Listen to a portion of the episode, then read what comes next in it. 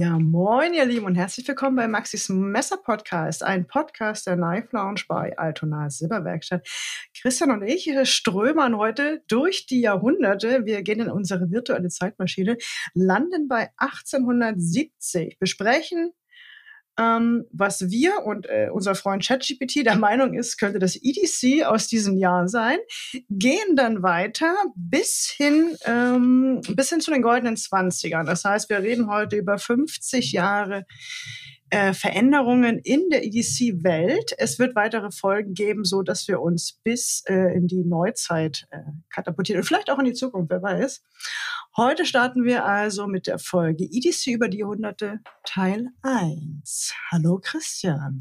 Hallo. Ja, ich habe eben die Zeitmaschine nochmal äh, ein bisschen geölt, äh, habe äh, ChatGPT äh, nochmal so ein bisschen äh, äh, ausgequetscht, du ja auch.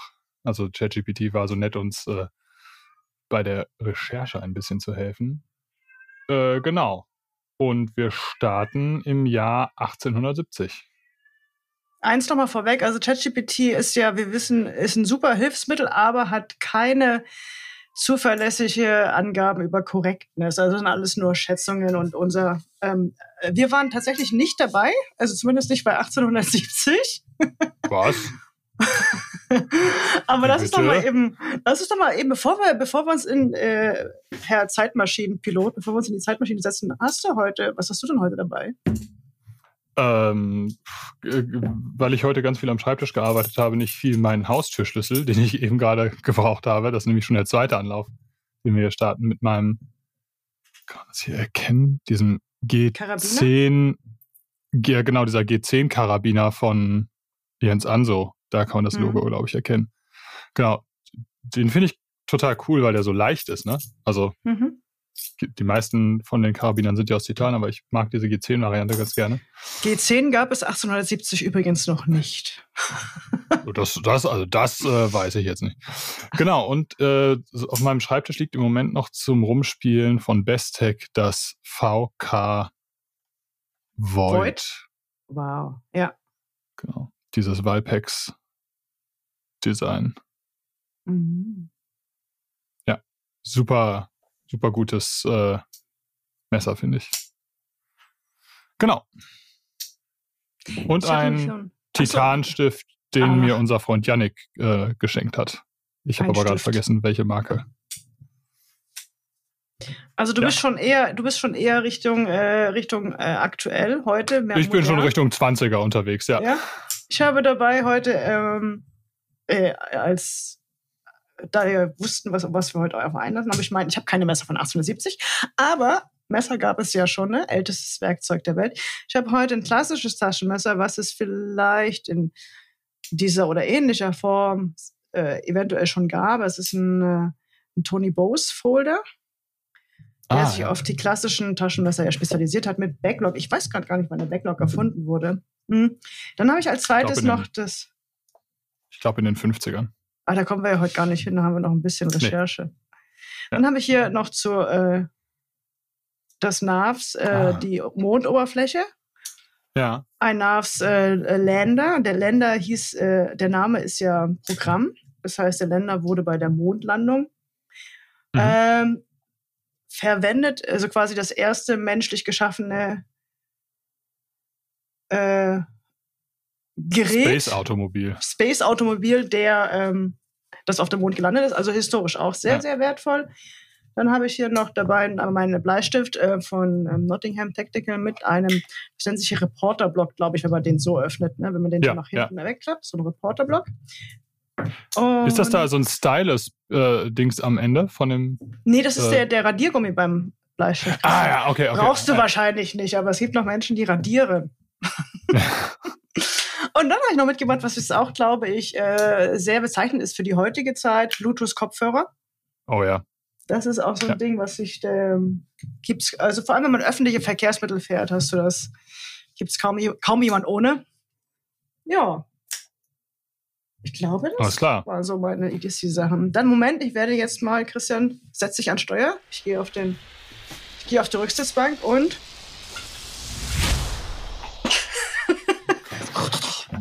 Wir sind im Jahr 1870. Napoleon III. erklärt Preußen den Krieg, Deutsch-Französischer Krieg. Das ist so das historische Highlight, also das Highlight. Highlight. Das, das historische. Genau. Was- Den Leuten war total langweilig damals. Oh Gott. Highlight. Das historische Bewandtnis dieser Zeit. Wir befinden uns übrigens im viktorianischen Zeitalter. Mhm. Man muss ja dazu sagen, dass äh, damals das äh, 1870 kann man schon sagen, dass England noch eine richtig, richtig große Rolle gespielt hat auf dem, äh, Ja. auf dem Erdball. Ja.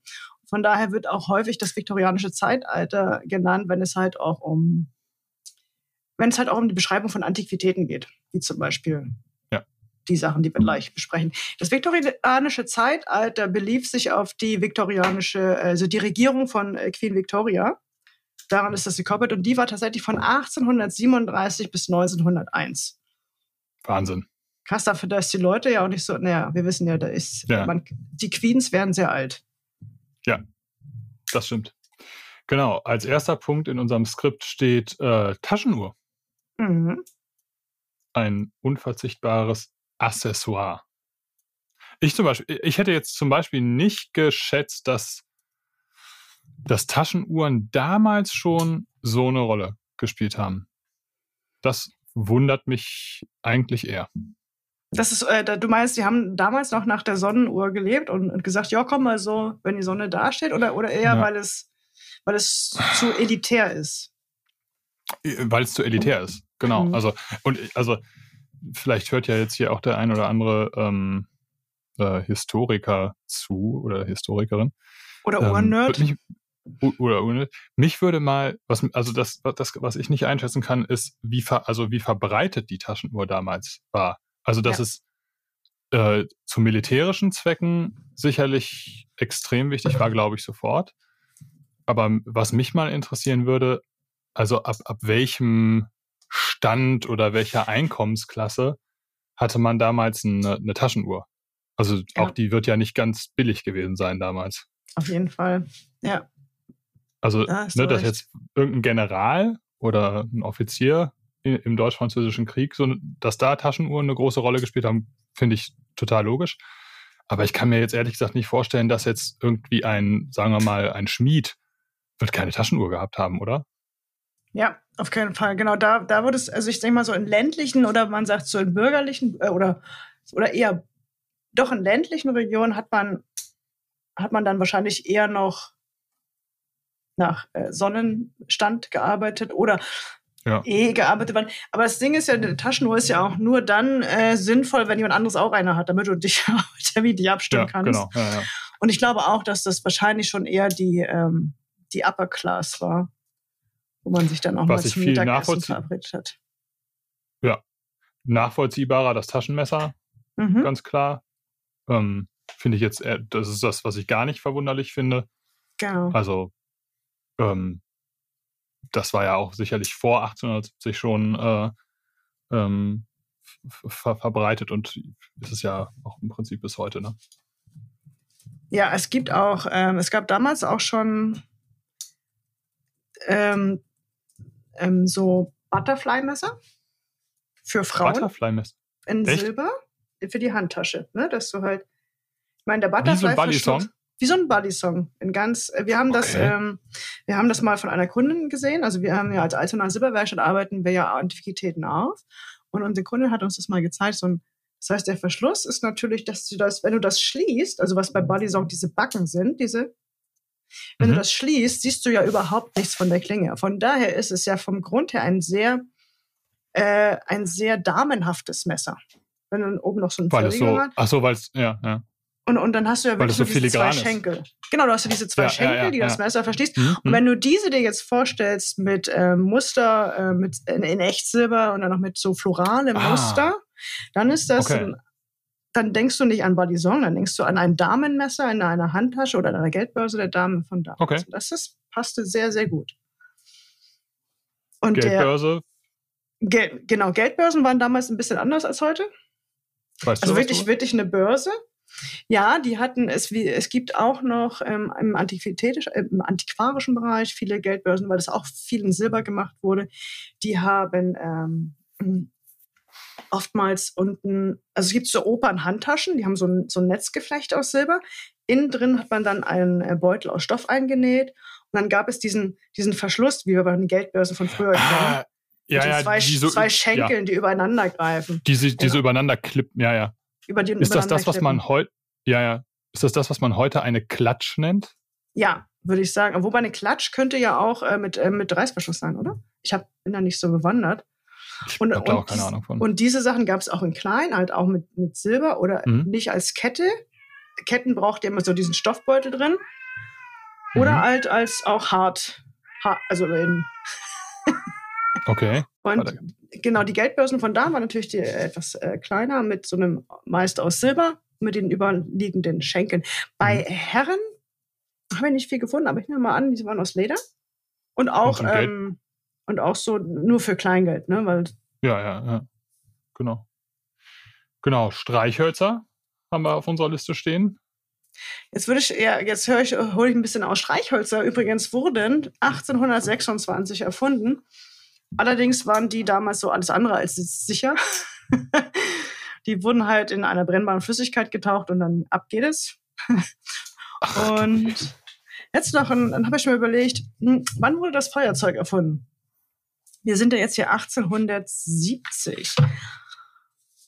Das erste Feuerzeug, was, was in Richtung Feuerzeug, äh, was man in Richtung Feuerzeug nennen konnte, war tatsächlich ein Platinfeuerzeug und es wurde erfunden von Johann Wolfgang Döbereiner. Man sagt auch die Döbereiner Lampe dazu. Ähm, und ist das, das ist so ein Glaszylinder Mhm. in diesem Glaszylinder war verdünnte Schwefelsäure. Und der Oh. Glaszylinder hatte noch einen Glaszylinder in, in dem Glaszylinder, der von dem anderen äh, abgeriegelt war. Und in diesem Glaszylinder gab es noch einen Zinkkolben. Und wenn du den, und oben gab es so einen Hebel, den du runterdrücken konntest, und dann hast du diese Verbindung äh, ge geschaffen zwischen diesen beiden Glaszylindern. Und die verdünnte Schwefelsäure ging ähm, in den, äh, in den in den Zylinder mit, der, mit dem Zinkkolben. Und die Verbindung aus der Schwefelsäure und dem Zink ähm, Oh. Führte zu Wasserstoff, eine Wasserstoffentwicklung. Ne? Also, Was? ja, ich habe ja nicht gesagt, dass das, Das, hat, das heißt, man hatte im Prinzip so eine Mini-Wasserstoffbombe in der Hosentasche. Oh Gott. Ja, dann wurde so, und, und dieses und diese äh, die Säure steig au, stieg halt auf, ne, in diesen Zylinder hat mit Zink reagiert und dann kam halt Wasserstoff. Dieser wiederum stieg auf und ähm, verfing sich in diesem, man sagt so Platinschwamm. Und da konnte man Gott. an diesem Platinschwamm sein, egal was auch immer, anzünden. Das war die, das erste Feuerzeug, war äh, jetzt nicht so richtig praktisch, war so irgendwie, ich sag mal so 30 Zentimeter Also, hoch. mir Aus- kann auch keiner erzählen, dass das besonders sicher war. Also- und es war, also das, äh, ich habe noch nichts äh, Bedenkliches darüber gehört, aber man weiß es ja nicht. Also nein, der, nein, nein. der Erfinder, der Herr äh, Professor Döberheiner, starb, glaube ich, auch an einem natürlichen Tod und wurde nicht irgendwie äh, verbrannt. Äh, er hat sich nicht selbst verbrannt. Und tatsächlich ist es ein deutscher Chemiker, ähm, Mhm. der aus ärmlichen Verhältnissen kam. Er war der Sohn eines Kutschers. Hat sich dann als Apotheker weitergebildet und hat dann aber autodidaktisch sich alles angeeignet über Chemie, über ähm, Botanik und Mechanik. Und wurde dann als 1810 zu seinem 40. Lebensjahr als Ehrenprofessor äh, in, an der Universität aufgenommen, weil man Wahnsinn. bereits unverkennbar den Stempel der Genialität und Vollendung erkannte. Das, das möchte ich auch der- mal. Hat mir auch noch keiner gesagt, dass man den Stempel der Genialität.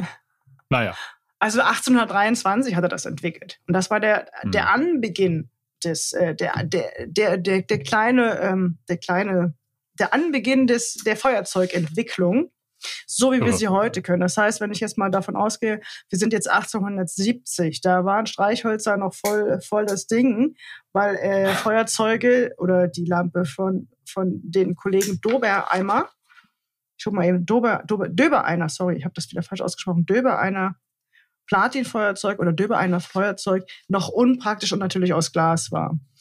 Sippo übrigens wurde erst 1932 gegründet. Die, bis dahin Ja. hatte sich also das Feuerzeug noch entwickelt. Aber die äh, Feuerzeuge gingen erst so um 1870 ging es erst los. letzter Punkt auf unserer Liste: Notizbuch und Stift. Finde ich völlig nachvollziehbar. Ja. Ja. Gerade, gerade so auch hier wieder der Krieg sicherlich nicht so ganz unwichtig. Es ist auch so, dass die ähm, Stifte waren damals Füllfederhalten, die schon Füllfederhalten, die schon Patro äh, die schon Tinte mhm. in sich getragen haben.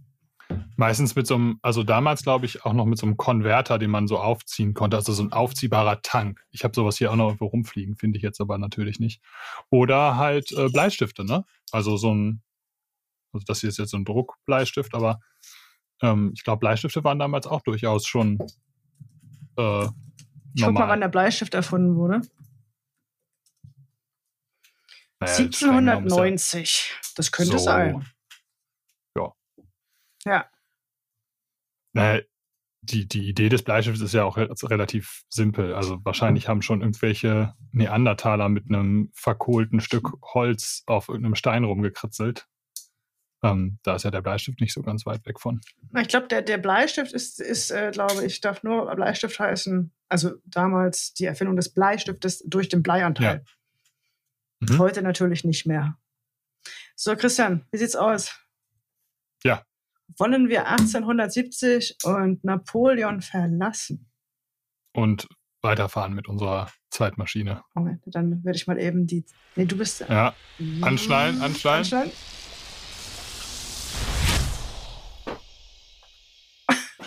Achso, du bist schon da. Ich, ich bin schon da. Ja, ich bin schon, ich bin schon wieder ausgestiegen.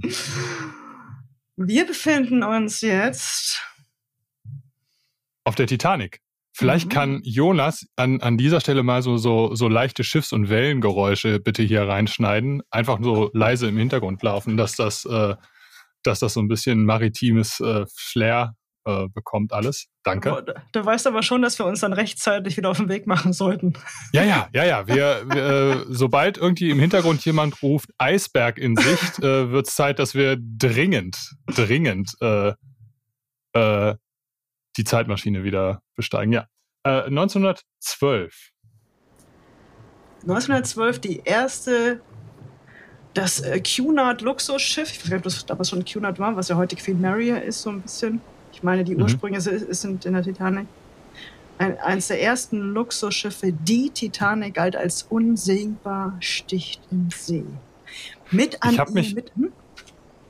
nee, erzähl weiter. mit an Bord Passagiere wie wir. Und auch gar nicht mal so wenig. Und äh, ich äh, muss an dieser Stelle mal sagen, dass, das, dass diese ganze Geschichte um die Titanic so mich als Kind, Jugendlicher unfassbar fasziniert hat. Mhm. Also das war ein Wahnsinnsthema für mich. Ich sitze hier gerade neben meinem Bücherregal. Sekunde mal eben. Aha, jetzt bin ich mal gespannt. Ah, scheiße. Ich finde es, glaube ich, jetzt Anhieb. Ah, die, die Bücher zur Titanic. Ah, Moment. Ah, doch. Da. Das war, äh, also jetzt für alle, die uns äh, ähm, nur zuhören, es gibt eine Kinderbuchreihe Geschichte erleben heißt die. Und äh, die Suche nach der Titanic von Robert D. Ballard. Mhm zeige das hier mal. Und das ist äh, ein, ja, so ein, so ein Kindersachbuch halt äh, über die ähm, über die Entdeckung der Titanic. Ich glaube 1985 war das. Ähm, und im ersten Teil des Buches geht es um, ähm, um die Konstruktion der Titanic und dann letztendlich auch um den Untergang. Und da sind dann zum Beispiel halt hier so Bilder des Wracks mhm. drin. Ja. Und also das war, das war ein Buch, was mich als Kind unglaublich fasziniert hat. Das auch eigentlich bis heute noch tut. Hier kann man das nochmal sehen. Was sieht man genau. da? Also, die, die, das ist, unter Wasser, ähm, die Titanic, die Frax oder was hast du da gerade? Ja, ja, genau. Das ist im Prinzip so eine Zeichnung ah. des Bugs. Also die Titanic ist ja in zwei Stücke gebrochen. Das ist jetzt hier der, der Bug der Titanic. Oder der, der vordere Teil ist nicht nur der Bug, der gesamte vordere Teil. Mhm. Ähm, genau. Als kleiner, also ich weiß gar nicht, ob es das neue noch gibt. Das ist im Tesla Verlag erschienen. Sehr empfehlenswert. Hast du das Buch jetzt seit deiner Kindheit? Das habe ich seit meiner Kindheit. Das habe ah. ich mit, boah, ich schätze mal so mit 13, 12, 13 Jahren war mhm. das so ein Thema. Also das, das war so eine ganze Buchreihe. Da gab es dann auch, äh, habe ich jetzt hier auch noch äh, ein Buch über die Hindenburg, äh, über das, Hinden, das Hindenburg-Unglück und über die Antarktis-Expedition. Also ich wollte so gerade sagen, Christian hat. Unglücke gesammelt in seiner Kindheit. Tatsächlich war das so ein bisschen so. Also so diese großen Tragödien haben mich als Kind total fasziniert. Und Mhm. dann habe ich immer zu Ostern äh, aus dem Tesla Verlag diese Bücher gekriegt. Steht sogar, sehe ich gerade noch ein Preisschild drauf. 28 Mark. Oh, das ist aber teuer. Ja, so war das damals. Genau, also Titanic 1912, EDC. Ganz klar, wenn man auf einem Luxusdampfer, und das war die Titanic ja, unterwegs ist, um in die USA zu fahren, Reisepapiere. Hm. War ja noch nicht digital damals. Nee. Also nee. Fahrschein. äh, Fahrschein, genau, Fahrschein, also das Ticket, äh, der Ausweis bzw. der Reisepass, ähm, ja, vielleicht sogar eine Geburtsurkunde. ja, Äh, man muss ja auch mal sagen, richtig. viele sind ja auch ausgewandert. ganz genau, ja, absolut. Die Mhm. Zeit der großen Migration in die USA, ne? Ja. Ein Messer konnte Und- man auch immer gebrauchen. Ja, war sicherlich auch, äh, auch da an Bord äh, nicht so ganz selten. Geldbörse natürlich. Äh, Okay. war ja gerade in der ersten Klasse äh, jetzt auch so kein ganz billiges Unterfangen dieser Reise. Damals gab es ja noch drei Klassen, also erste, zweite, dritte Klasse. Mhm. Ähm, erste Klasse, der, glaube ich, das luxuriöseste, was man sich damals vorstellen konnte. Also auch jetzt hier in meinem Buch, wenn man das so sieht. Ähm, das war ja wirklich, ähm, de, ja, also wirklich der, der, das luxuriöseste, was man sich, was man sich so vorstellen konnte. Ne? Also ähm, absolut, absolut unglaublich. Uhren, weil das war ja schließlich so, dass man sich das leisten konnte. Man musste sich ja auch ähm, die Aktivitäten auf dem Schiff äh, im Auge behalten, im Genau. Sinne von, wann gibt es Abendessen, wann geht der Ball los. Ne? Genau, oder wann zum Beispiel, hier kann man das jetzt ganz schön sehen, wann ist der Sportkurs, ne? Also Was? Ist Äh, Sportkurs? Ich sehe. es gab, es gab, äh, äh, also damals hieß sowas natürlich noch nicht Fitnessstudio oder Gym, Mhm. aber es gab eine richtige, Gym- es gab zum Beispiel einen Gymnastikraum. Also hier sieht man jetzt Oh. äh, jemanden, der da an so einem Rudergerät turnt. Ähm, ja, daneben hier die große Freitreppe im, im Foyer, ne? Äh, mega. also ich zeige das jetzt hier gerade aus meinem Buch. Also es war einfach, es war wirklich äh, das, ja, äh, wenn man in der ersten Klasse sich das leisten konnte zu reisen, das war das, das war, das, das war der ultimative Luxus. Und es waren ja auch viele Prominente an Bord, was ja damals auch einfach, also auch schon aus Werbegründen hat man natürlich geguckt, dass da auch bekannte Leute mit, äh, mitreisen. Die Influencer. Natürlich auch, ja, kann man so sagen. Die, Ja. ja, Klar. genau. Äh, dementsprechend äh, Schmuck, Taschenuhren, versilberte oder vergoldete oder sogar Vollgold, Zigarettenetuis, also das, was oh wir ja. heute als Accessoire bezeichnen würden, ne? das war da natürlich äh, Siegelringe, ganz klar. Ja, auf jeden Fall. Also, Ähm, das waren alles Sachen, die da im EDC sicherlich zu finden waren. Ne? Zumindest in der, in der ersten Klasse. In der zweiten oder in der dritten Klasse mit Sicherheit nicht. Das Taschenmesser allerdings schon, weil ne, das ist ja auch, gehört ja. Auch typisch zur Arbeiterklasse. Und ähm, vielleicht hast du das Oder zur Holzklasse, Klasse wie man damals gesagt hat. Ne? Genau, ja, ja. Also wenn ich jetzt an den Film denke, dann war das eher so Leonardo DiCaprio. Ja. Kleidung natürlich müsste, muss die Dame von Welt ihren Hut dabei haben, aber auch äh, Männer trugen ja Hüte. Handschuhe, Schal, Genau. Regenschirme sind ja schließlich in äh, England gestartet. Genau, ja. Ja, ja das äh, trifft sicherlich ganz gut. Und ähm, ja, also Taschenmesser dann in der ersten Klasse wahrscheinlich wirklich nur so kleinere, zierlichere, etwas edlere äh, Mhm. Messer. Aus Silber. Ähm, genau. In der dritten Klasse dann wahrscheinlich eher sowas, wie du gerade gezeigt hast, ne? Äh, dein dein äh, Bose also so ein klassisches Arbeitsmesser. Du hast ja ähm, Holz, äh, natürlich äh, wurde, war überverfügbar. Sachen, die rare sind, waren damals, Ja. wie zum Beispiel, ähm, ich glaube, Elfenbein war auch damals noch Ja. so. Elfenbein war ja. das, aber auch Perlmutt. Ne? Das ist Genau. halt ein Zeichen von Exotik, von weit weg. Auf jeden Fall. Christian, Christian, ich sehe den Eisberg. Ach du Scheiße! Schnell!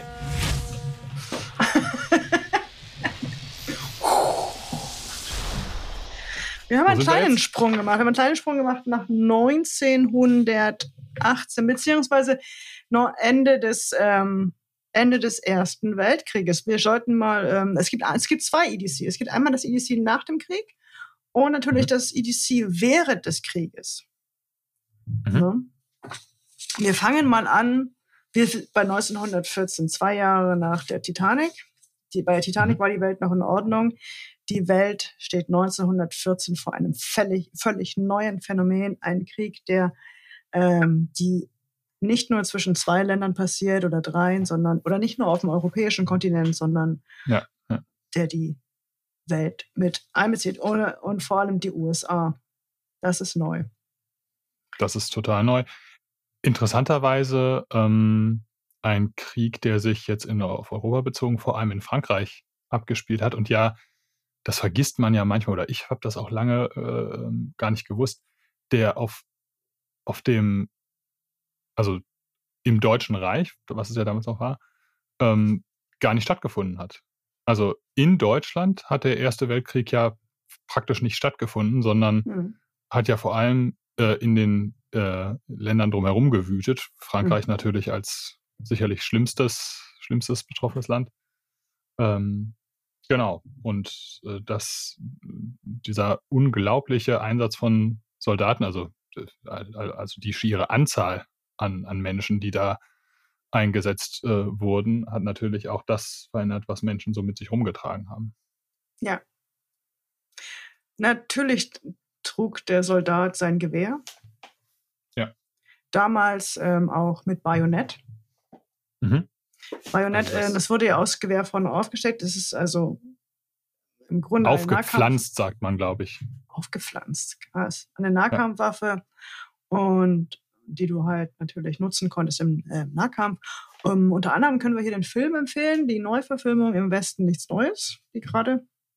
Ähm, ich glaube, die hat auch ein paar Oscars abgeräumt. Hast du den gesehen, Christian? Ich sehe. Es, es gibt eine neue mm. Verfilmung. Ich überlege, ob ich die alte gesehen habe, mal. Ja, also wir haben in der Schule das äh, Buch gelesen. Das haben wir nicht gelesen, aber ich meine, mhm. den Film damals gesehen zu haben. Ich bin mir aber nicht mehr ganz sicher. Hast du den neuen Film gesehen? Ja. So? Ja, und, äh, aber das ähm, hat mich schon immer bewegt, äh, seitdem ich das Buch gelesen habe. Die, das Thema an okay. sich. also man kann sich streiten, welche Verfilmung besser ist, aber ich die ist auf jeden Fall sehenswert und gut. Auch von, ja, der, ja. von der Kameraarbeit her es ist beeindruckend, auch was sie da für, ein, ähm, für einen Kriegsschauplatz aufgebaut haben. Das ist schon sehr beeindruckend, ja. Sehr, Kommen wir zum Werkzeugen für den Grabenbau. Ja. Das ist ja auch so eine Sache, die man im Ersten Weltkrieg äh, oder in Filmen darüber sieht, dass du halt diese Schützengräben hast. Es ging ja, es ging ja immer so, dass du diese Schützengräben hast und diese, und diese kleinen Erfolge ist ja immer ein Schützengraben weiter, ein Schützengraben ja, weiter. Aber es ging ja. halt hin und Meter her und Meter. hin und her. Über den Winter und ja. Ja, also Spaten, Schaufel, essentielles äh, Werkzeug, genauso wie äh, Verbandszeug natürlich. Und ja. äh, die Feldflasche. Wir sollten vielleicht mal über die Entwicklung der Uhr sprechen im Ersten Weltkrieg. Ich habe das ja. nochmal habe mir das hier irgendwie aufgeschrieben, weil die, die, äh, die, wir haben ja, wir kommen ja aus der, äh, aus der Taschenuhr. Ja. Die äh, Taschenuhr genau. war ja ein typisch männliches. Ja, absolut. Accessoire. War, war damals auch noch äh, gang und gäbe, aber um die Hände freizuhalten, wurden Taschenuhren ganz oft von Uhrmachern umgebaut, als dass man die Taschenuhr genommen hat, ähm, zwei kleine Metallschenkel angelötet hat. Mhm. Ähm, und ähm, also ich kann das jetzt vielleicht anhand meiner Uhr mal eben gerade zeigen. Also wenn man sich jetzt vorstellt, man hat so eine ganz normale Taschenuhr, dann wurden, wurden diese Schenkel im Prinzip, ich zeige also das jetzt diese, gerade in der Kamera. Diese Schultern, ne? Ich weiß nicht, ob das das richtige genau. Wort ist. Diese Oder Schultern, das, was die, die was die, mhm genau, oder was die Amerikaner Lachs nennen, angelötet, so dass mhm. man dann ein Band, also natürlich ein Lederband oder Stoffband äh, anbringen konnte. Und ähm, so dass man sie sich ums Handgelenk binden konnte, ähm, einfach um die Hände frei zu haben. Ja. Und Übrigens galt das davor als sehr weibisch. Ja, völlig. Hm. Also die Armbanduhr war ein Damenaccessoire. Mhm.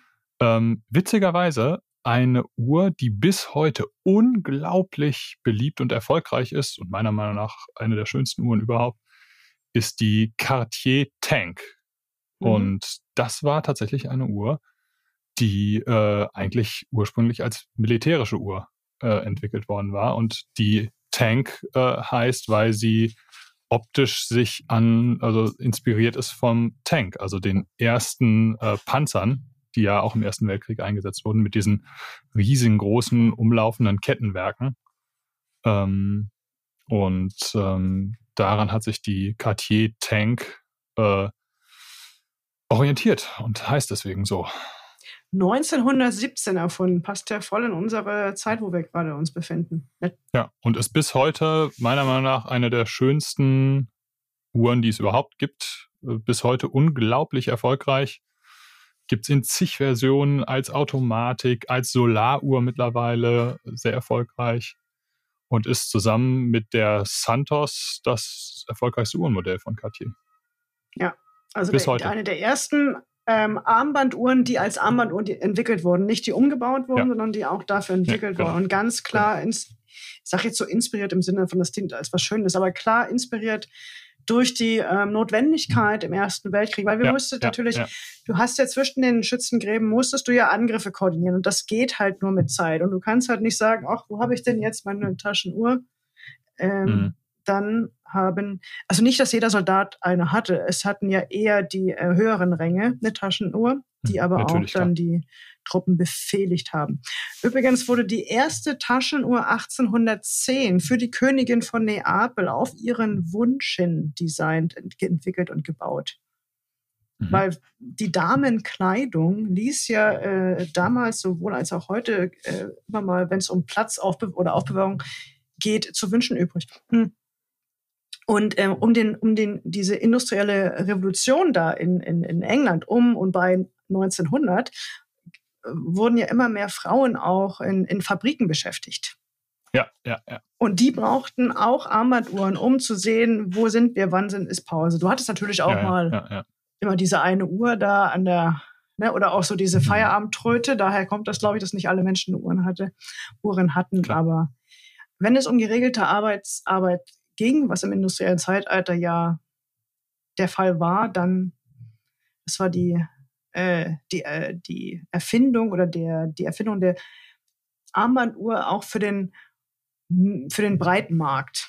Und der Erste ja, Weltkrieg dann ähm, katapultierte dann auch die Herrenarmbanduhr. Und verdrängte damit ja auch die Taschenuhr, mehr oder weniger. Völlig, ja, völlig. Vielleicht nochmal so ein kurzer Abriss zur, also es gab natürlich nicht nur Soldaten im Ersten Weltkrieg, sondern auch Zivilbevölkerung. Ähm, ähm, beziehungsweise Menschen, die vielleicht jetzt nicht unmittelbar an der Front gekämpft haben, sondern irgendwie in den Lazaretten tätig waren. Gasmasken, damals natürlich ein Thema, weil im Ersten Weltkrieg unglaublich viel mit Giftgas ähm, gekämpft wurde. Schreckliche, schreckliche oder eine von zahllosen schrecklichen Kriegsmethoden. Mhm. Hm. Notrationen, ähm, klar, Versorgungsengpässe sind im Krieg immer ein Riesenproblem, genauso wie kleine Packungen Notfallmedikamente. Und was ich interessant fand, Taschenlampen waren damals schon ein Thema. Zumindest laut ChatGPT. Mhm. Du hattest aber damals, glaube ich, wenn ich das richtig gesehen habe, ähm, hast du so diese rechteckigen Taschenlampen. So, ja, ja. Die du auch Auf jeden Fall. Ich glaube, das waren auch mehr so, das waren auch, ich glaube, das war auch wirklich exotisch. Das mhm. hat ja überhaupt nichts mit der Taschenlampe von heute zu tun. Genau. Das waren, glaube ich, mehr so kompakte Laternen, könnte man sagen. Also das jetzt Taschenlampe zu nennen, finde ich schon ein bisschen sportlich. Ja, wir gehen einfach mal davon aus, dass das äh, während des Krieges so war, dass häufig mal das Licht ausgefallen ist. Oder? Das mit Sicherheit. Und ähm, was man auf jeden Fall ja ganz klar sagen kann, ist, dass in Kriegszeiten technische Innovationen immer äh, eine rasante Entwicklung angenommen haben. Also egal jetzt ob Erster oder Zweiter Weltkrieg. Mhm. Ähm, es ist ja immer das, wenn die Notwendigkeit groß war, dass dann Dinge extrem schnell äh, erfunden wurden. Ich lese gerade die Biografie von Robert Oppenheimer und oh. wenn man sich da anguckt, in was für rasender Zeit die Atombombe erfunden wurde, ja. was ja ein technisch gesehen hochkomplexes äh, Unterfangen war, da kann man einfach nur staunen, in was für einem Tempo das äh, dann ging. Die, äh, ja. Das EDC der, der äh, generell nach dem Krieg hat sich jetzt noch nicht so viel unterschieden, weil, Christian sagte ja gerade, es gibt immer sehr, sehr viele Entwicklungen, die sehr schnell vorangetrieben werden, aber meistens nur die militärisch benötigt werden und alles andere bleibt auf der Strecke. So, wie zum Beispiel. Oder leitet sich dann. Oder ja, so, ja. Genau, da hast du recht. Du meinst jetzt wahrscheinlich die, äh, im Hinblick auf die U Taschenuhr, ne? Dass es sich dann aus der aus dem, was für Militär erfunden wird, äh, dann im Nachgang ableitet und mhm. irgendwie in der zivilen für, für zivile Zwecke nochmal weiterentwickelt wird. Das, da hast du vollkommen recht. Aber was also bleiben trotzdem so andere Sachen, die jetzt eher in, oder die weder was mit dem Krieg noch daraus abgeleitet werden können, bleiben dann auf der Strecke. Deswegen auch mhm. würde ich jetzt mal sagen, das EDC ist dann relativ gleich geblieben wie vor dem Krieg. Ne, weil das halt einfach da, ja. sagen wir mal sagen, sagen wir mal so Sachen wie Kunst bleibt auf der Strecke. Mhm. Weil niemand ja. kauft in Kriegszeiten oder sagt ach ja, jetzt habe ich mal Lust, eine Ausstellung zu besuchen. Gibt es wahrscheinlich in der mhm. Regel nicht. Ja, klar. Das sind so die, die Nachteile. Genau, der Krieg endete 1880 durch die, äh, unter anderem auch 18, die, 1918. No, nicht 1818. 18, ja, 1918 auch, unter anderem auch durch den, das Auftauchen der äh, spanischen Grippe. Grippe, die ja auch die ähm, so ein bisschen uns immer an unsere Zeit in Kurve zurückversetzt. Wollen wir heute mhm. mal nicht machen. Wir möchten jetzt direkt wir lassen einfach diesen Teil aus. Wir springen direkt ja. äh, über diese Zeit und, und setzen uns in unsere Zeitmaschine.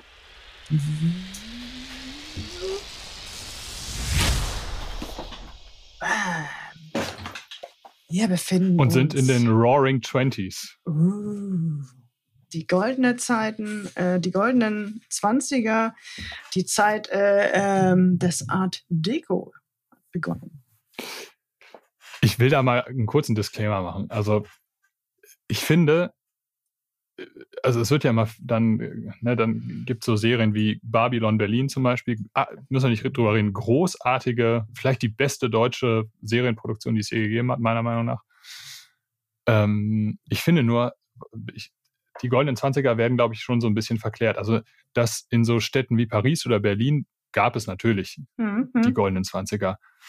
Ich habe aber große Zweifel daran, dass die Zwanziger in Essen-Krei oder in äh, Düsseldorf oder äh, äh, in, ne, also ich sag mal, in den mittelgroßen Städten oder sogar, wenn man jetzt, keine Ahnung, hier im Sauerland, waren die 20er mit Sicherheit nicht so roaring und golden, wie man das äh, dann so im, im, im ja, kollektiven Gedächtnis hat. Also da muss man, glaube ich, so ein bisschen aufpassen, dass man die 20er jetzt auch nicht zu sehr hochjazzt. Aber wir beziehen uns jetzt mal auf, auf die Roaring Twenties in Berlin, Paris, London und natürlich auch da wieder in der absoluten Upper Class. Ne? Also ja. äh, das finde ich wird auch in Babylon Berlin gut dargestellt, dass Berlin halt nicht nur Roaring Twenties und äh, äh, Ringelpiez mit Anfassen und Highlife in Tüten war, sondern äh, wenn man im dritten Hinterhaus in Berlin gewohnt hat, dann war das in erster Linie die ärm unfassbar ärmliche Zustände, ne?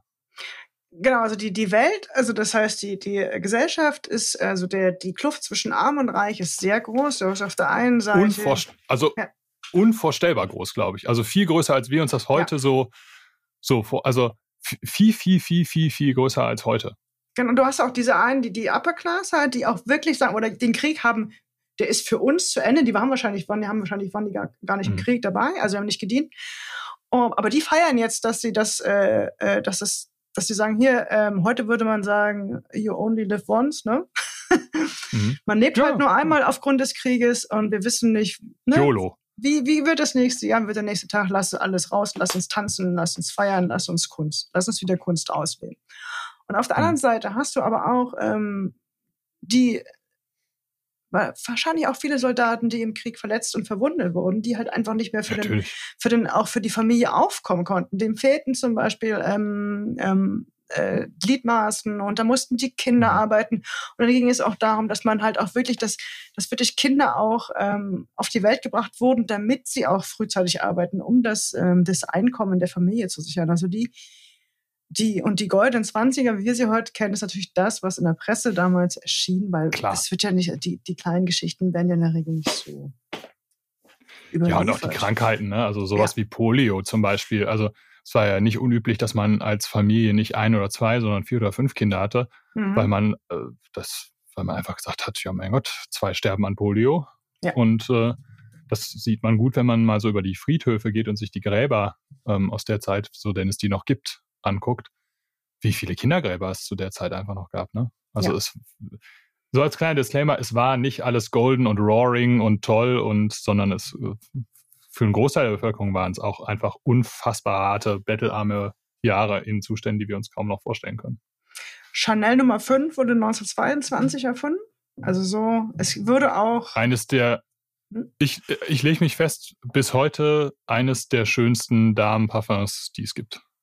Also ich habe es meiner Frau vor zwei Jahren geschenkt und ich, das finde ich Wahnsinn. über unglaublich. 100 Jahre. Wahnsinn. Ja. Wahnsinn. Toller, toller Damenduft. Klasse. So sieht's aus. Es waren auch ähm, die, ähm, die Armbanduhr, hat jetzt mittlerweile, Ja. wie, wie du gesagt nach dem Krieg, ne, gab es jetzt, ähm, war es auch ein modisches Accessoire, nicht nur als äh, jeden Fall.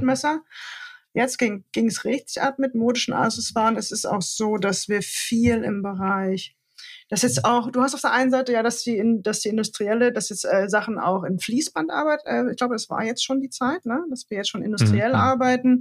Und das heißt, es konnten viel mehr Sachen hergestellt werden. Ähm, Nicht mehr Ja, ja, alles ist klar. reine Handarbeit. Es geht jetzt schon, dass man Maschinen in Dampf, Dampfkraft äh, äh, betrieben wurden, Ja. aber dass einfach mehr Sachen hergestellt wurden. Die wurden dann auch ein bisschen erschwinglicher. Und das heißt, ähm, nach dem Krieg ging so langsam das, äh, ging so langsam der Bevölkerung in weiten Teilen, in vielen Teilen besser.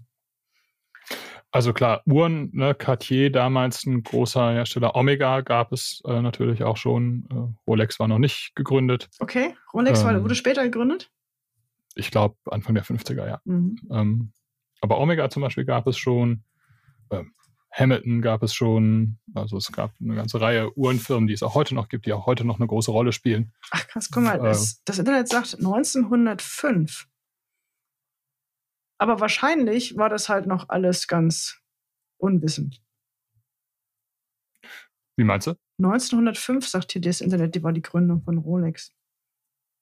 1905? Mhm. Ja, und ich glaube aber, dann haben sie so richtig äh, eigene, also richtig los ging es dann erst später.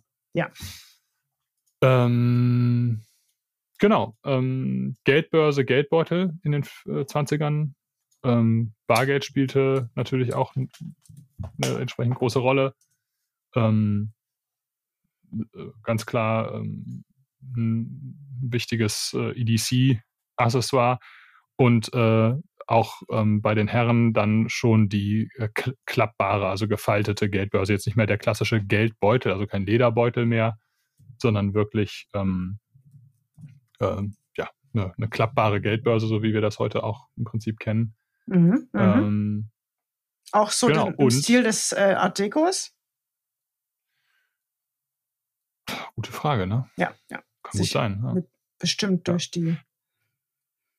Ich gucke gerade Äh, mal zum- hier, ob ich dir ein Bild raussuchen kann von einem One-Arm-Knife. Genau, das wollte ich gerade sagen. Da hattest du ja. Hattest du das schon Äh, mal? Ich wusste das nicht, nee.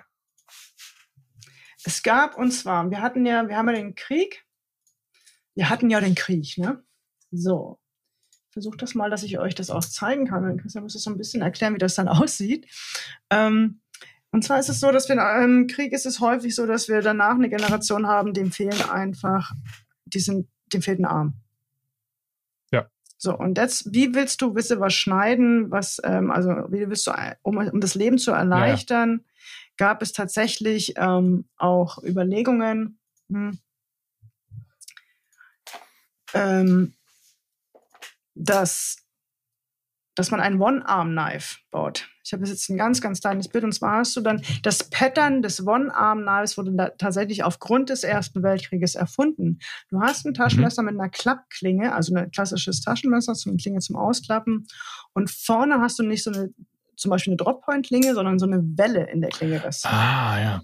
ja das heißt, mhm. es ist keine Gabelform, aber schon ja. so, dass du halt in dem Bereich, in dem Bereich hier so eine, so eine Welle hast, die ähm, die dir ermöglicht, etwas aufzuspießen. Ah ja. So würde okay. ich das betiteln. Und dieses Und wahrscheinlich Semester, auch und wahrscheinlich auch irgendwie den Daumen da vielleicht schon so dran zu hebeln, um es, um, um es so mit einer, mit, vielleicht mit einer Hand aufzudrehen oder so. Ach, stimmt, ne? man muss das Messer ja auch mit einer Hand öffnen, genau. Das ja. denke ich auch, das ist da auf jeden Fall. und was man nicht vergessen darf, dass äh, wie verbreitet die klassischen Springer die klassischen Springmesser zu der Zeit schon waren, also die, die am italienischen Stilettos, ähm, äh, also die, die ähm, Springmesser, die zur Seite aufklappen, ähm, auch die gab es ja schon im Ersten Weltkrieg. Ähm, in Deutschland äh, im Ersten Weltkrieg natürlich das äh, Otter äh, K55, ja, das ja. Mercator, mhm. Äh, in unglaublichen, also für damalige Verhältnisse unglaubliche Mengen hergestellt, auch nach dem Krieg dementsprechend verbreitet. Ja. Ähm, das waren einfach so die Taschenmesser der Zeit, ne? Und dann natürlich, klar, so was, so die klassischen, klassischen Klappmesser, die ja auch von Böker zum Beispiel in Deutschland heute auch noch produziert werden. Genau, das, ähm, das Otter Mercator war ja auch das Messer, was die Soldaten im Ersten Weltkrieg benutzt haben, oder? Das hatten die doch in der ja, Tasche, ne? Genau, genau. Und das wiederum ist ein sehr, sehr beliebtes ähm, ich würde jetzt nicht sagen Souvenir, aber sehr viele amerikanische Soldaten haben das mitgenommen in die USA nach dem genau, Krieg. Genau. Um einfach, genau. ja. Deswegen, also auch da ein bekanntes Messer bis heute, ne? Ja, auch äh, Amerikaner äh, kaufen das, das Messer bis heute noch sehr, sehr gern, gerade wenn sie geschichtsinteressiert sind, ja. Genau, und, und ähm, du kannst es ja auch im Prinzip heute genauso kaufen von Otter, mhm. wie es damals hergestellt wurde. Ganz in, genau. Gibt es in verschiedenen Varianten mit Stahl, Kupfer, Messing, Griff. Damastklinge. Ja, ja. Schon, schon. Und halt auch schwarzem Griff mit dieser Katze der ja. drauf, wie, genau wie es damals ausgegeben wurde. Ja, klassische Taschenmesser sterben einfach nie aus. Ja. Genau, Zigarettenetui damals es wurde geraucht, geraucht, geraucht, geraucht, geraucht. Lungenkrebs war äh, egal, egal, egal. An zu husten. genau. Maxi kriegt direkt, äh, kriegt, kriegt direkt den ersten Raucherhusten. Genau. Zigaretten-Etwies waren auch damals so ein bisschen auch schon künstlerisch äh, auf jeden Fall äh, schon mal eine ganz andere Hausnummer.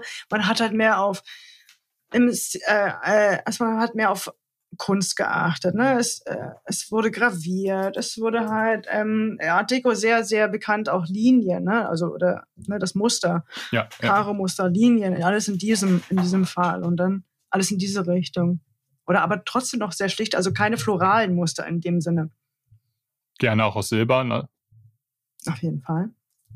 Wahrscheinlich auch Parfum-Flakons. Ja. Dann auch aus noch. so einem Kristallglas. Oh ja. Also es wurde dann schon in der einen oder anderen, äh, äh, äh in, der einen, in der einen oder anderen wurde schon richtig, richtig doll auf Prunk gesetzt. Also im Stil des Art Decos. Ja, zumindest bei den Menschen, die sich das leisten konnten. Und die Menschen waren dann auch in der Regel auch glücklicher, ne, weil der Krieg ist zu Ende. Ähm, die, vor allem in den USA, die haben den äh, großen Krieg gewonnen. Also Big War hieß es ja damals, ne? Es ist ja. Ja, ja konnte keiner erwarten, dass es noch schlimmer kommt. genau. Also generell enden die, äh, sind wir jetzt in einer Zeit, die sich besser anfühlt als je zuvor. Mhm. Der Wohlstand wächst und von daher haben wir gesagt, jetzt ist es Zeit für uns eine Pause zu machen. Genau. Und wir gehen dann weiter in den nächsten Folge, die äh, später dann kommt, fangen wir dann auch an, äh, zehn Jahre später, in den 30ern. Für den Fall, dass ihr auch gerade so Nostal Nostalgie schwebt, schickt uns gerne eine Sprachnachricht an WhatsApp. Ähm, die Telefonnummer ist die 040 386 148 058. Das ist die Telefonnummer der Altona Silberwerkstatt oder der Knife Lounge. Da könnt ihr uns gerne eine Sprachnachricht schicken, was euer EDC früher war, also 1870 bis heute. und wir spielen etwas älteren. Und wir spielen die dann ab, wenn ihr, wir spielen dann einige davon ab im Abspann, yes. so wie auch heute. Bis bald, ihr Lieben. Habt einen schönen Tag. Bis bald. Und schwelgt in Erinnerung. Und tschüss. Tschüss.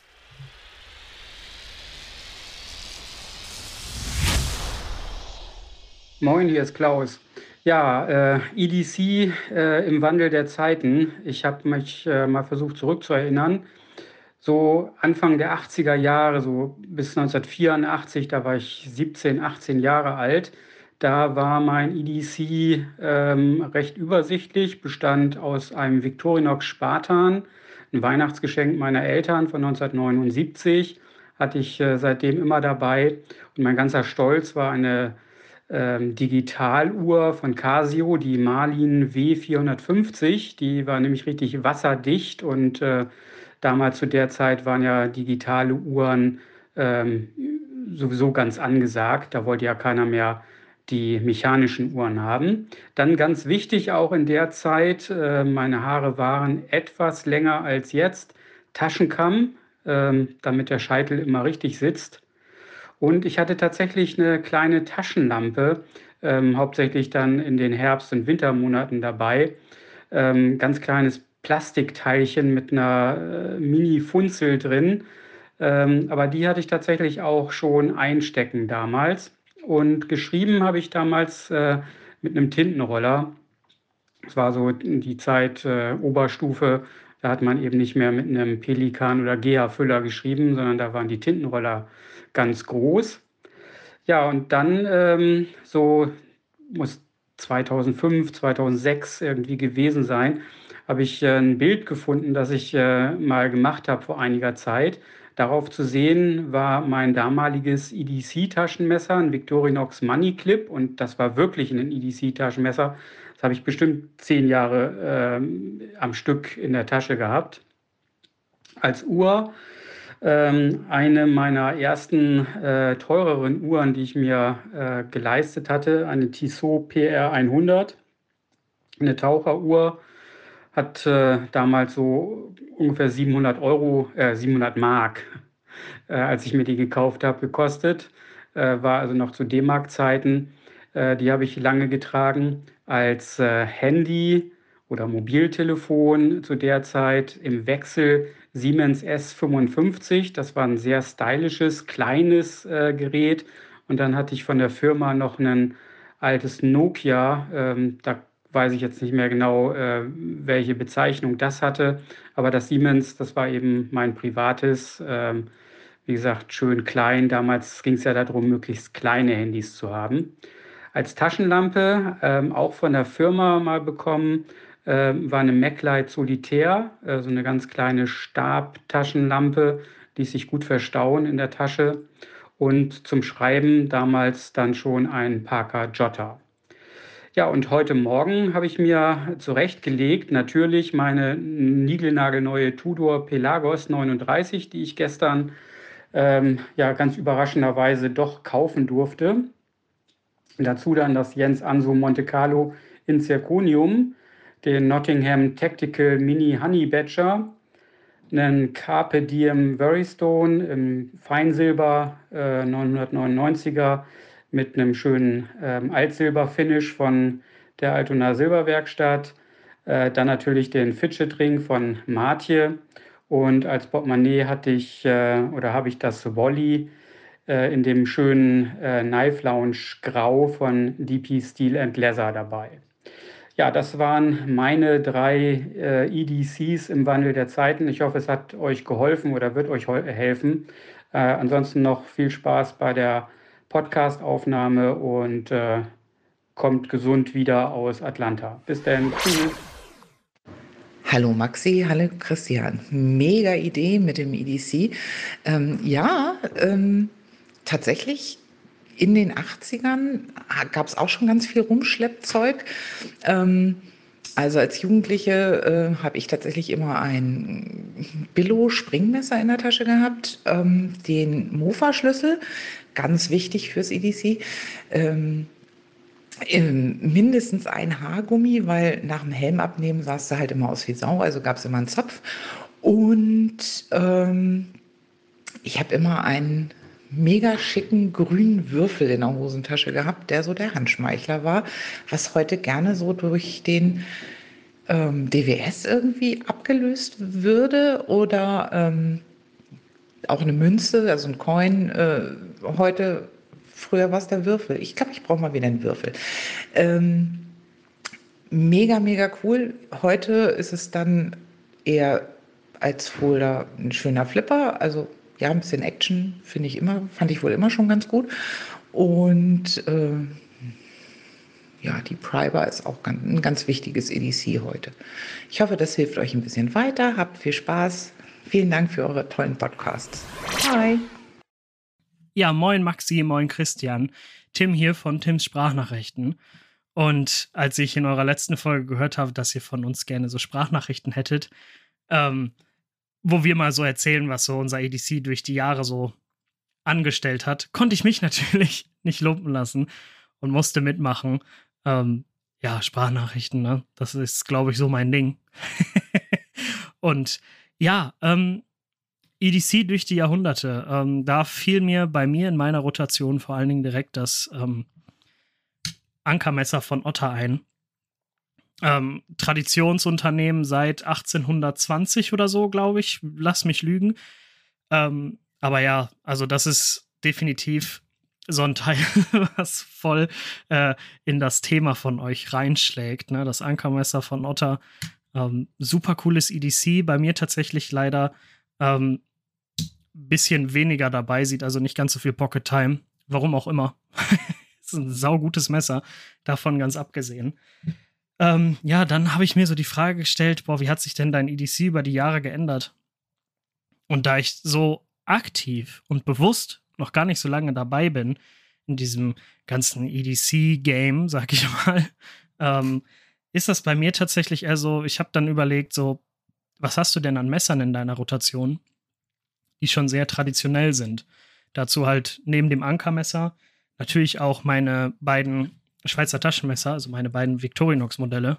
Ähm, auch ein sehr traditionelles Unternehmen, ähm, altbewährt, ne? Victorinox schon langen Begriff über mehrere Jahrzehnte und äh, ja, durch diese Möglichkeiten, das zu modden und ähm, zu personalisieren, auch immer modern. Ne? Also entweder zum Beispiel jetzt hier mit meinem Compact, ne? Victorinox Compact hat Mikata Griffschalen von Daily Customs drauf, ähm, ein super traditionelles Messer, aber durch diese Griffschalen bekommt es halt einen echt modernen Touch und generell die, die Bauweise, beziehungsweise das, der Gedanke hinter den Dingern ist ja absolut zeitlos. Man kann immer, immer irgendwie ein Victorinox-Modell gebrauchen. Und das ist das Schöne an der ganzen Sache, ne?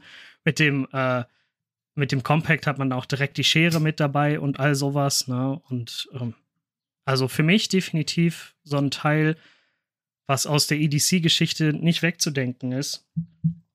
Ja, daneben ähm, halt dann noch mein Pioneer mit den Blaurock Blades Titanschalen drauf. Ähm, auch so ein Ding, das ist halt wirklich nur noch im Kern ein Pioneer.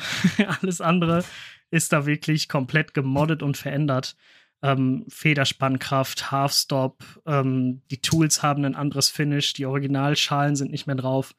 Also ich glaube, das Einzige, was an dem Teil noch original ist, sind die Federn und die Werkzeuge, die halt drin verbaut sind. Alles andere ist mittlerweile, glaube ich, ziemlich gemoddet. Aber nichtsdestotrotz, ähm, ja, sehr traditionelles EDC-Stück und ähm, also so im Herzen das Victorinox Schweizer Taschenmesser. Ähm, und dadurch für mich ähm, schlägt das voll in die Sparte, in der ihr da gerade so äh, unterwegs seid. Ja, und dazu gesellt sich da mittlerweile ähm, immer ein Hank, und ein großer Klapper. Ähm, die beiden großen Klapper unterscheiden sich jetzt doch schon recht maßgeblich, weil entweder ist es ein SNG von Strider, also ich nenne es ganz gerne meine dicke Bertha, ähm, weil es halt schon ordentliche Klingstärke mit sich bringt. äh, darunter natürlich ein bisschen die Schneidkraft leidet. Aber wenn man das dann mit einem Schweizer Taschenmesser kombiniert, ähm, hat man da eigentlich eine ganz coole Toolbox. Oder halt ähm, das BRB4 von Blaurock Blades auch ähm, ein, eher, ja, ein größerer Klapper ähm, im Vergleich zu einem Schweizer Taschenmesser, aber auch mit einem Schweizer Taschenmesser eine super Kombi. Und so setzt sich halt mein Carry zusammen. Ne? Wir haben da drei traditionelle Stücke, Ankermesser, zwei ähm, Schweizer Taschenmesser, ja natürlich ein Stift. Ähm, aber ich glaube auch sowas, wenn man dann in die Handwerksrichtung guckt, ist das ähm, auch schon immer ja so eine gewisse so eine gewisse Tradition in einem EDC, immer einen Stift dabei zu haben, ein Messer. Ähm, also ich kann's, ich kenn's ja von meinem Opa, der immer sein Ankermesser in der fünften Hosentasche hatte in der Jeans und ähm, man das mhm. jetzt einfach halt so mit sich trägt und trotzdem so traditionelle Marken und Modelle immer wieder bei uns ähm, Weg ins Carry finden, auch wenn es wesentlich modernere Messer gibt. Ich glaube, ein sehr gutes Beispiel dafür ist auch ähm, das, äh, das Ankermesser in der Knife Lounge Exclusive mit dem Mikata. Wir haben ein super traditionelles Messer mit dem Ankermesser über Jahrhunderte schon am Markt und ähm, trotzdem äh, mit dem Mikata absolut modern. Ne? Super modernes Griffmaterial, aber ein Messer, was traditionsbehaftet ist, wie ich glaube kein zweites, was wir hier so in Deutschland haben. Und das ist schon ziemlich, ähm, ziemlich cool. Ja, ähm, so viel mein Senf dazu. Ich danke euch für die Möglichkeit, ähm, dass wir hier bei euch teilnehmen durften. Und ich freue mich schon riesig auf die Folge, ähm, wenn ich sie mir dann jetzt selber auch anhöre. Und es ist ein super spannendes Thema. Ja, vielen lieben Dank und äh, bis dahin. Ciao, ciao. Hallo zusammen, Niklas hier oder Nickname Nick-NNN auf Instagram. Ihr hattet ja gefragt nach den ja, EDC und wie sich das Ganze so entwickelt hat über die Jahre. Jetzt kann ich mit meinen 26 Jahren da noch nicht ganz so viel Erfahrung mitbringen, aber ich weiß tatsächlich von meinem Opa, der immer ja einiges einstecken hatte und was auf jeden Fall immer mit dabei war, war ein Taschentuch. Natürlich jetzt nicht in dem Zusammenhang, wie wir Hanks heute kennen, aber von der Funktion und Benutzung eigentlich doch recht ähnlich. Außerdem dann eine Uhr, also entweder richtig klassisch noch als Taschenuhr oder dann später auch als Armbanduhr. Und zusätzlich auch noch dann immer ein oder ab und zu ein Messer einstecken, gerade so in der Lederhose. Die haben ja meistens eigene Taschen dafür. Und zwar, ich kann jetzt nicht ganz genau sagen, was es war, aber auf jeden Fall ein Backlog, ähnlich einem Bug 110. Und genau, das ist so, was ich von, ja, schon jetzt würde ich mal schätzen, 50, 60 Jahre zurück dann einordnen würde. Das Ganze hat sich dann auch durchgezogen zu meinem Papa, der nämlich auch ganz oft ein oder eigentlich immer am Schlüsselbund ein Victorinox trägt, ein 58er Modell, auch mit kleiner Taschenlampe und auch so das mit den Uhren übernommen hat, die also da auch in zweiter Generation dann schon ja getragen, wie sie teilweise vererbt wurden. Und bei mir zieht sich das Ganze auch durch. Ich habe es natürlich jetzt am, am meisten übertrieben, sage ich mal, mit all dem, wie tief man hier einsteigt. Aber ja, bei mir kommt auf jeden Fall dann zu Messer, Uhr und Hank auf jeden Fall noch ein Stift dazu. Und genau, das ist so, was ich teilen kann, teilen möchte. Und insgesamt finde ich immer auch diese Stücke, die man schon vererbt bekommen hat vom Voraus oder die man vielleicht irgendwann doch noch als Erinnerungsstück behalten darf, die haben natürlich auch einen ganz großen sentimentalen Wert. Und gerade wenn man selber eine Faszination für solche Dinge hat und dann auch jetzt nicht unbedingt den monetären Wert irgendwo hier, ähm, der, der nicht unbedingt gegeben ist, aber einfach diese Erinnerung und ja, die ganzen Geschichten, die da drin stecken, das ist doch schon auch einiges wert. Und von daher, ja, ist das, was ich dazu zu sagen habe. In diesem Fall freue ich mich auf jeden Fall auf die Podcast-Folge und bis bald. Moin, moin Maxi, hallo Christian. Ich bin Nico. Bei YouTube findet man mich auch als der Rutschmann. Reini Rossmann würde jetzt sagen, Achtung, billige Eigenwerbung. Ähm, und ihr hattet dazu aufgerufen, euch unser aktuelles EDC aufzuzählen. Und da dachte ich, mache ich doch einfach mal mit. Was schleppe ich aktuell so alles mit mir rum? Als Taschenlampe habe ich die Sofirn SC32. Die hat für mich noch Abmessung, dass man sie gerade noch so sehr gut in der Hosentasche immer dabei haben kann. Dann habe ich wirklich immer dabei mein Messing-Zippo dem ich einfach gerne dabei zugucke, wie sich die Patina im Laufe der Zeit immer weiter verändert. Eigentlich brauche ich gar nicht so oft ein Feuerzeug, aber als Talisman habe ich das doch irgendwie ständig dabei. Und an Messern habe ich dann eigentlich immer zwei Kategorien Messer bei mir. Das eine ist dann in irgendeiner Form ein Multitool. In den aller, aller, allermeisten Fällen ist es in der linken Hosentasche mein Victorinox Handyman, den ich einfach über alles liebe und ständig für irgendwas brauche. Für viele wahrscheinlich schon etwas zu dick. Bei mir passt das noch sehr gut in die Hosentasche und ich habe es wirklich immer dabei. Und dann habe ich immer noch ein Messer mit einfacher Klinge. Das rotiert natürlich auch durch. Aktuell, und das soll kein Geschleime sein, es ist aber wirklich so, es ist ausschließlich das Otter Anker Messer in der Knife Lounge Exclusive Mikata Version. Ein richtig geiles Messer. Vielen Dank, dass ihr das auf den Weg gebracht habt. Das hat sich richtig gelohnt. Toll verarbeitet. Ein richtiger Handschmeichler. Ich liebe dieses Mikata. Kater. Tolles Messer und das trage ich im Moment wirklich tagtäglich mit mir herum. Dann wolltet ihr noch hören, was wir so 1980 oder irgendwie als Kinder mit uns rumgeschleppt haben. Ich war Pfadfinder und weiß, dass ich auch da schon immer irgendwelches Gerödel mit mir herumgetragen habe, aber ich habe keine Ahnung mehr, was das so war. Aber ich habe mich mal vor kurzem erst damit beschäftigt, was es gerne gewesen wäre. Denn als ich so ein kleiner Stöpsel war, wie gesagt, bei den Pfadfindern, da ging für uns nichts über diese amerikanischen Marken. Und das musste dann irgendwie immer, wenn man ein Feuerzeug dabei hatte, musste das ein Zippo sein. Das habe ich ja heute auch noch. Ähm, das hatte ich auf jeden Fall auch als Kind, da allerdings in silberner Version. Wenn es um das Thema Taschenlampen ging, hatte ich oft irgendwelche günstigen Taschenlampen irgendwie aus dem, ähm, aus dem Supermarkt da vorne aus dem Kassenbereich. Aber wenn ich es mir damals schon hätte aussuchen können, wäre es auf jeden Fall eine Mini-Mac-Light gewesen.